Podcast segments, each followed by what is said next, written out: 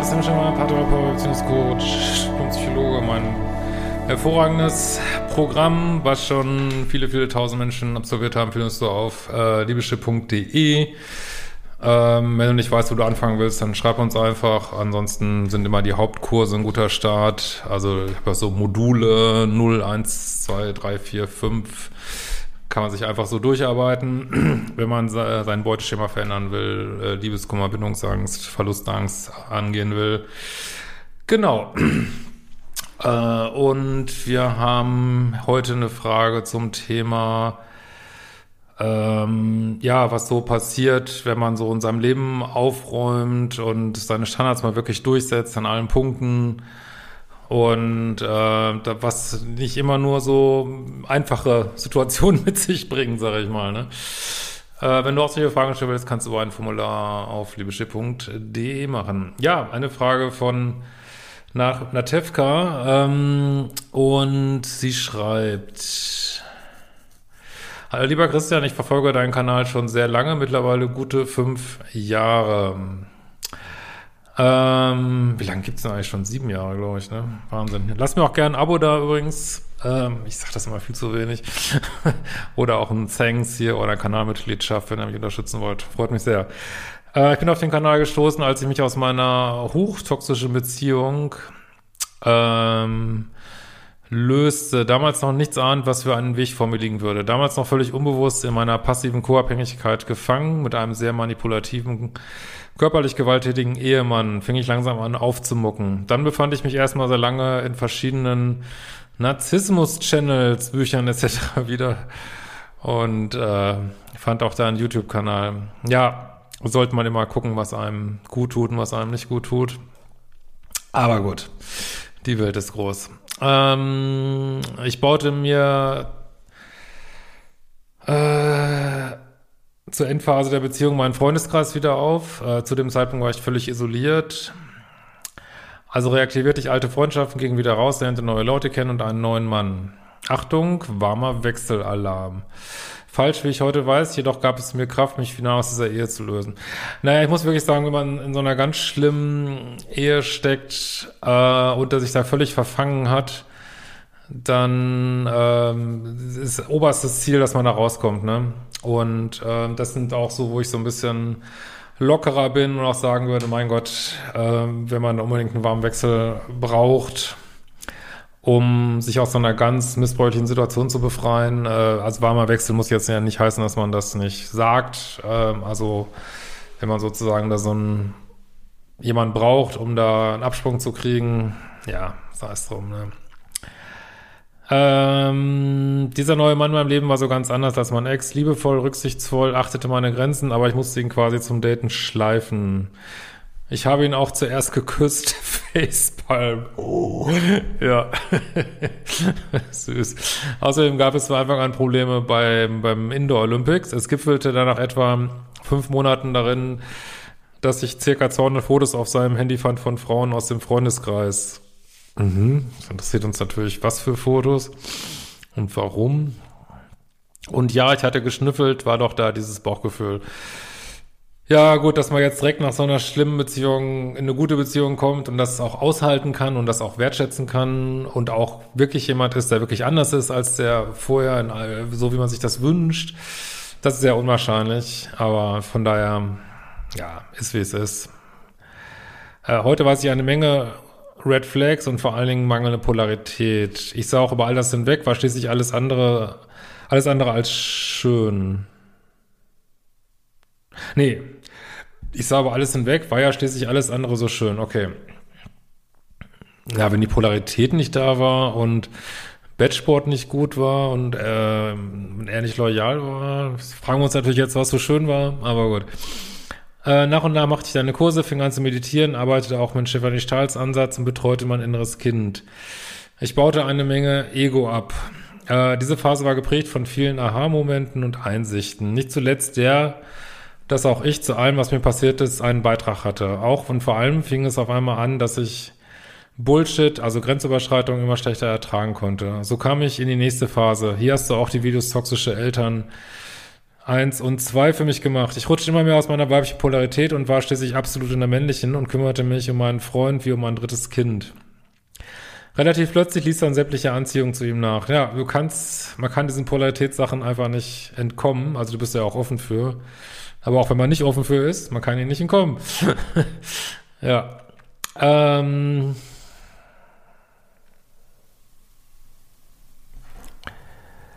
So.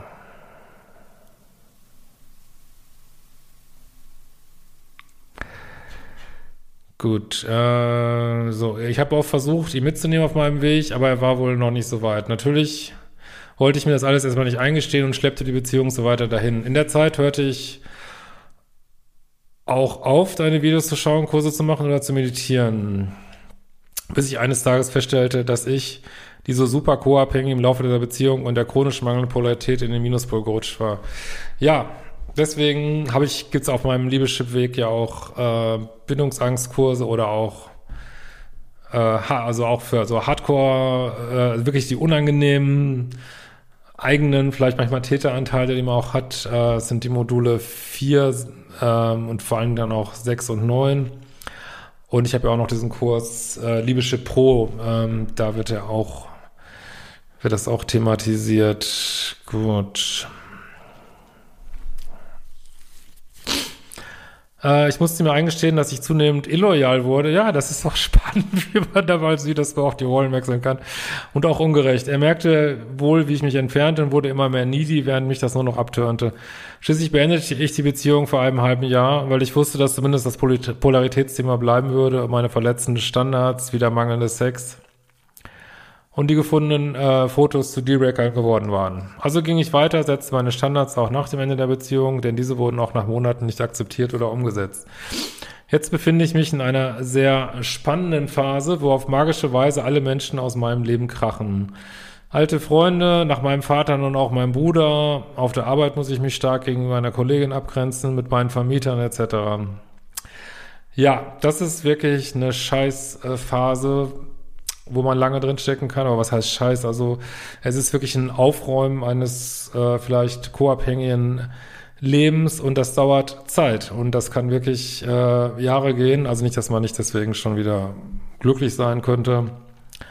Ne, das ist ja klar, aber man kann, das kann wirklich, also du musst dir vorstellen, du räumst dein ganzes Leben auf und mit Vater und Bruder kann sich das ja auch äh, mit Familie, manchmal findet man auch wieder Zugang und aber die müssen sich erstmal alle dran gewöhnen, ne? dass du nicht mehr, äh, dass man sich nicht mehr so über den Tisch ziehen kann und ja.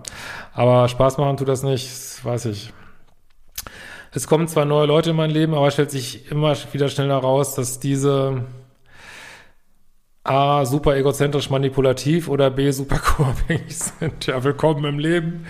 Und ganz ehrlich, ob du die jetzt anziehst oder ob du sagst, es gibt einfach so viele Menschen, ähm, ja, es kommt beides aufs äh, Gleiche raus. Also ich erzähle immer wieder gern, dass in der SLAA-Community, Sex and Love Addicts Anonymous, dass einmal von unsicheren Menschen gesprochen wird. Das sind eigentlich Menschen, die nicht an ihren Mustern gearbeitet haben oder äh, ja, oder anderweitig gefeit äh, davor sind. Und auch da hat, haben die, hat man immer gesagt, im Grunde genommen, sind die meisten Menschen sind unsicher. Das ist jetzt auch keine Wertung, ne, wie dieser Begriff ja auch schon sagt.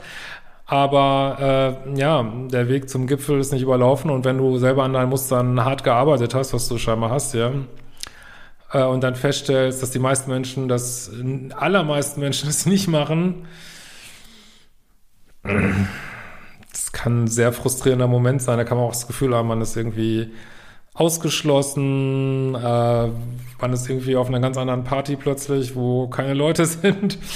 Und äh, aber zurück kann man auch nicht mehr so richtig. Und ah, das ist schon echt unangenehm. Also sage ich dem Universum, nein, danke, bitte was Neues, nur um das gleiche in einer neuen Verpackung zu bekommen. Naja, also wenn du oft genug das abgelehnt hast, dann schickt das Universum dir auch wirklich andere Menschen. Aber dieses Gefühl, dass man äh, ja nicht mehr so mitschwimmt bei den anderen, das bleibt wahrscheinlich, ne? Und nochmal, nochmal, meine Toleranz dem gegenüber schwindet immer weiter, also habe ich angefangen, mich von Bullshit abzuwenden. Ich habe dann direkt bei der Erscheinung deines, dein neues Buch gelesen und stellte an der entsprechenden Stelle fest, ich äh, definiere da ja so Phasen des äh, Bewusstseinsweges, das sind auch eigentlich die Phasen des Liebeschip-Weges äh, und äh, definierte, dass ich in der, eine Phase heißt die Wüste, dass ich in der Wüste bin. Ich habe sogar schon versucht umzudrehen, aber es geht einfach nicht. Ich kann dieses Verhalten äh, voll Ego, Grenzüberschreitung Manipulation einfach nicht mehr ertragen. Aber dennoch bin ich irgendwie hoffnungslos, denn hier ist nirgends eine Quelle. Und jedes Mal, wenn ich sehe, es, äh, es ist, als würde sie zwei Schritte, bevor ich da bin, vertrocknen. Oh Gott. Ich versuche mein Leben nice zu gestalten, ich meditiere, mache seine Kurse, halte meine Spielfläche währenddessen sauber und dennoch komme ich immer, immer tiefer in die Wüste. ja, aber wie wir schon von Jesus äh, wissen, ist die Wüste begrenzt. Ne?